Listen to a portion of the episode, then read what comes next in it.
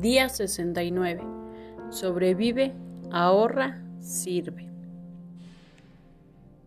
Cerca del principio del libro, Dar para recibir, los lectores son presentados como Rachel, una mujer joven que trabaja con Pindar y que tiene el talento para hacer una extraordinaria taza de café.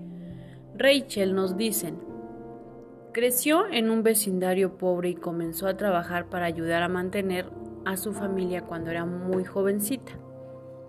Cuando llegó a la edad adulta, había trabajado haciendo de todo, desde limpiar casas hasta trabajar de albañil, con una gran variedad de trabajos entre esos dos. Y el lector descubre que mientras que, por supuesto, hubieron trabajos que disfrutó más que otros, Rachel tuvo éxito en cada uno de sus trabajos por un factor primordial Tomó cada trabajo que tuvo como si lo amara. Ella logró esto recordándose que el trabajo le daba la oportunidad de sobrevivir, ahorrar y servir. Pindar le explica a Joe que sobrevivir, ahorrar y servir son las tres razones universales por las que se trabaja. Sobrevivir, trabajamos para satisfacer nuestras necesidades básicas. Ahorrar, Trabajamos para ir más allá de la supervivencia y para expandir nuestro mundo. Servir, trabajamos para hacer una contribución al mundo alrededor de nosotros.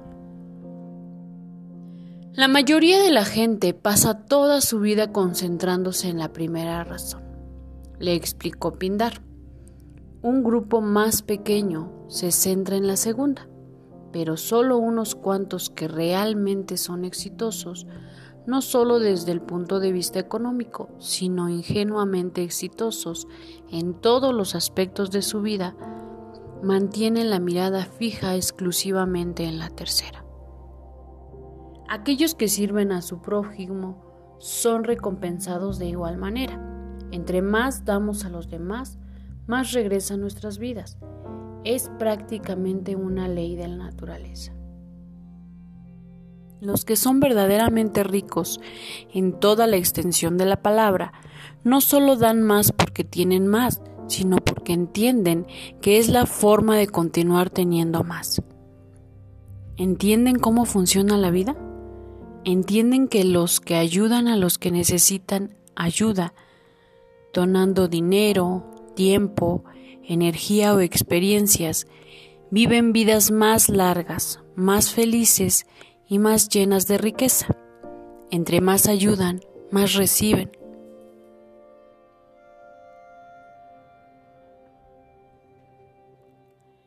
Winston Churchill dijo una vez, nos ganamos el pan con el dinero que ganamos, pero nos ganamos la vida con lo que damos.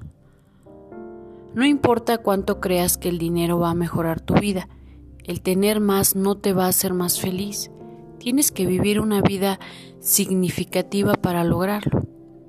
Y si no te has dado cuenta todavía, el tener dinero no es un requisito para vivir una vida significativa. En la plática que dio en la ceremonia de graduación para los graduados de la Universidad Villanova en 1999, la escritora Anna Kindle resaltó lo siguiente, al recordar un encuentro que tuvo con un hombre que ella le llegó a considerar como uno de sus más grandes maestros, he aquí una parte de lo que les dijo. Era diciembre y estaba yo escribiendo una historia acerca de cómo sobrevive la gente de las calles los meses invernales. Él y yo nos sentamos en la orilla de los soportes de madera colgando los pies por el lado, y me habló de lo que hacía, pidiendo limosna en el bulevar cuando las multitudes del verano habían desaparecido, durmiendo en una iglesia cuando las temperaturas bajaban más allá de cero grados, escondiéndose de la policía en medio del pulpo y el ciclón, y de algunos otros juegos mecánicos, pero me dijo que la mayor parte del tiempo se la pasaba en el malecón de frente al agua, de la forma en la que estábamos sentados ahora, aun cuando hacía mucho frío y tenía que ponerse los periódicos después de leerlos, y le pregunté por qué. ¿Por qué no iba a algunos de los refugios?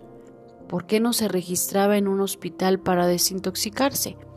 Y solo miró hacia el océano y me dijo, mira esto, jovencita, mira esta vida. Y todos los días de alguna pequeña manera trató de hacer lo que me dijo, trató de ver la hermosa vista. Y es lo último que tengo que decirles el día de hoy. Palabras de sabiduría de un hombre sin un centavo en la bolsa, sin un lugar donde ir, sin nada que ser. Miren la hermosa vista.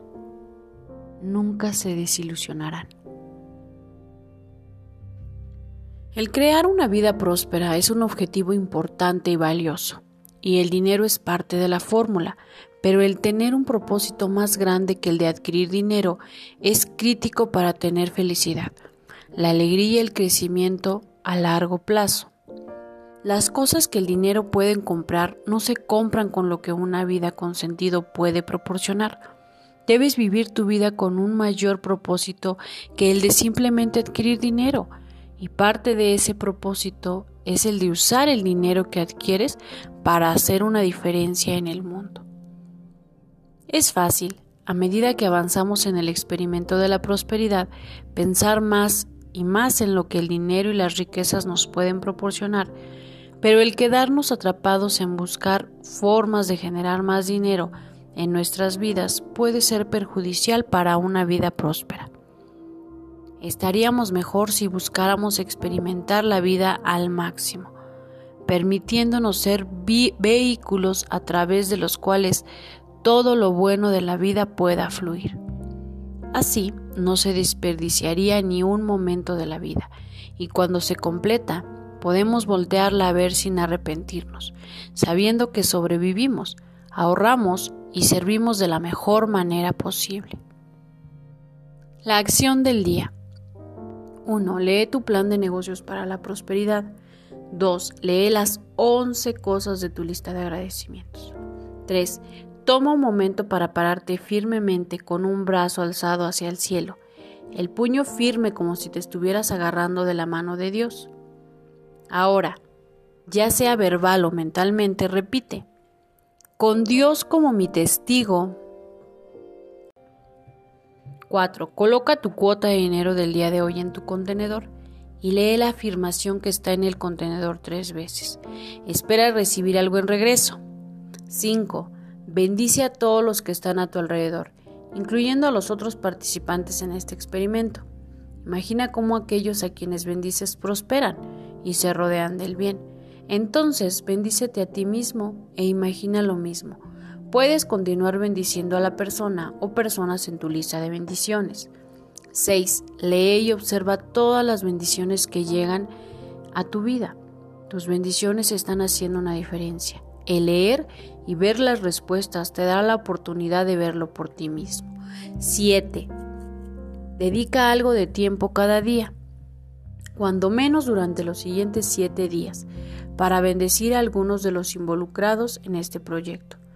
Mándales una pequeña nota cada día durante esos siete días a las personas que hayas elegido, avisándoles que los estás cubriendo de bendiciones y que estás imaginando que todo lo mejor les sucede. Pensamiento del día. Dormí y soñé que la vida era alegría. Me desperté y encontré que la vida era servicio. Actué y contemplé que el servicio era alegría. Afirmación del día. Tomo la riqueza de la vida a mi alrededor.